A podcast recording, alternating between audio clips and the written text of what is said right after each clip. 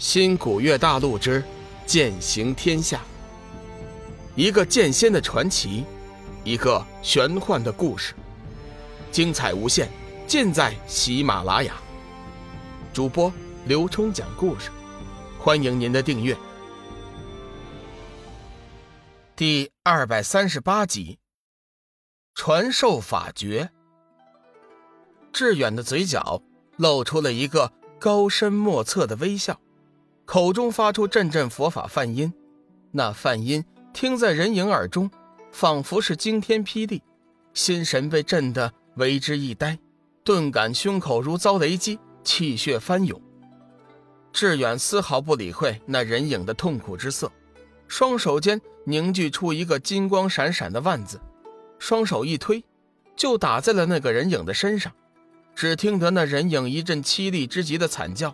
身躯在无数金光的照射下，开始急剧的颤抖起来，随后便在佛光万字的侵蚀下，慢慢的消失。我不甘心，我不甘心，我不甘心呐！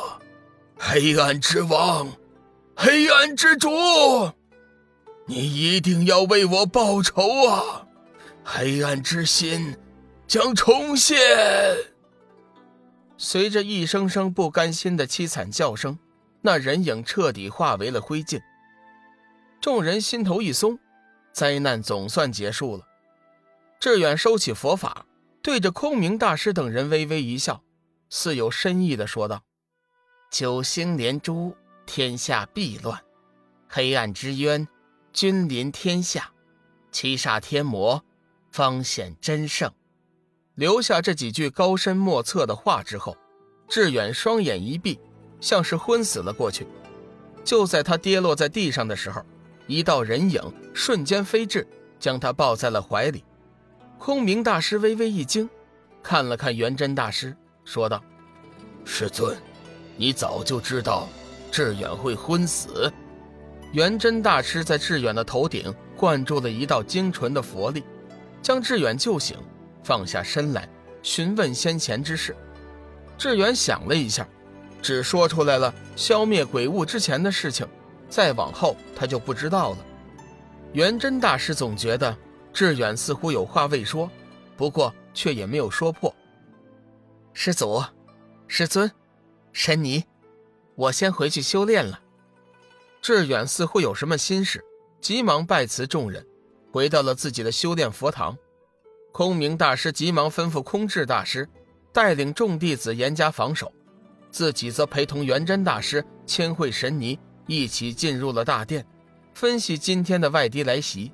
落座后，千惠神尼说道：“元真前辈，最后那句话，难道不是志远自己说的吗？”元真大师点了点头：“不错，那句话绝对不是志远说的。其实……”消灭了那鬼物之后，志远就已经不是志远了。空明大师突然道：“师尊，那神秘人最后惊叫几声，似乎认出了志远的真实身份。难道那神秘人，居然是上古佛时期的人物？”元真大师说道：“此事疑惑众多，一时之间我也不太明白。不过有一点可以肯定。”三界必将大乱，我等恐有大难。”千惠神尼说道。“那话中大难，说将在九星连珠的时候出现。可是根据我的推算，未来千年之内都不会有九星连珠之事。这预言是不是有点太早了呀？”“是啊，师尊，我的推算和神尼是一样的。这事儿真有点奇怪呀。”空明大师也是诸般不解，元真大师微微闭眼，以佛家神通推算了一番，结果却和两人相同。他沉思了一会儿，说道：“嗯，先前我推算和你们结果相同，不过我们还是不能掉以轻心。大难将至，天地阴阳皆为颠倒，我等法力限制。”所推算的结果未必就是真的。今天那神秘人的力量你们也见识到了。若非有志远得了那混沌珠，否则我大梵寺今日必将惨遭灭门。我们必须认真对待这件事情。一连几天，三人不吃不喝，在大殿中仔细参悟那句话，可是始终没有什么头绪。千惠神尼建议将志远叫来，看看他有什么看法。元真大师想了一下，点头答应。志远休息了几天，神色已经好多了。见众人问起那句话，志远想了一下，说道。嗯，我依稀记得有声音告诉我，那神秘人是从黑暗之渊出来的，别的就什么都不知道了。众人沉思了一阵，仔细回想，那人临死之前确实也说到过什么黑暗之渊、黑暗之王，但是谁也不知道黑暗之渊在什么地方，黑暗之主又是什么人。志远，针对此事，你可有什么看法？元真大师殷切地注视着志远，志远说道：“为今之计，只有尽快提升我们的修为，方能在即将来临的大劫中继续生存下去。对了，师祖师尊，我发现七星伏魔手对那些神秘人有着很大的克制效果。我想把七星伏魔手的修炼法诀留下来，供我佛门弟子修炼。先前。”志远对付那鬼物的时候，施展的便是那七星伏魔手。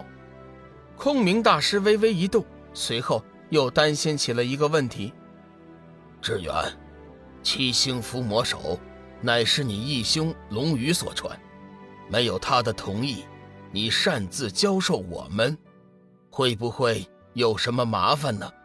志远正色道：“我相信老大知道这件事以后。”一定会同意的，我这就写下法诀。说着，便一气呵成，将那七星伏魔手的法诀写了下来，交给了空明大师。空明大师面露喜色，有了此诀，佛门一派的势力必会大增。停了一下，志远突然说道：“师祖，师尊，弟子想出去一趟。”元真大师看了志远一眼，说道：“你。”可是想去找龙宇？不错，弟子此去正是为了找大哥，还请师祖成全。那你可知道他现在在什么地方啊？志远也不隐瞒，先前已有人告诉我了，老大现在正在弱水之边。弱水之边？空明大师微微一惊，想那弱水之边乃是传说中的凶险之地。即便是大罗金仙也不敢进去，没想到龙宇以肉体凡胎，却也闯了进去，真是匪夷所思。元真大师想了一下，说道：“去吧，不过你要小心一点，遇到什么解决不了的事情，你要记得，我大梵寺永远是你的支柱。”本集已播讲完毕。感谢您的收听，长篇都市小说《农夫先田》已经上架，欢迎订阅。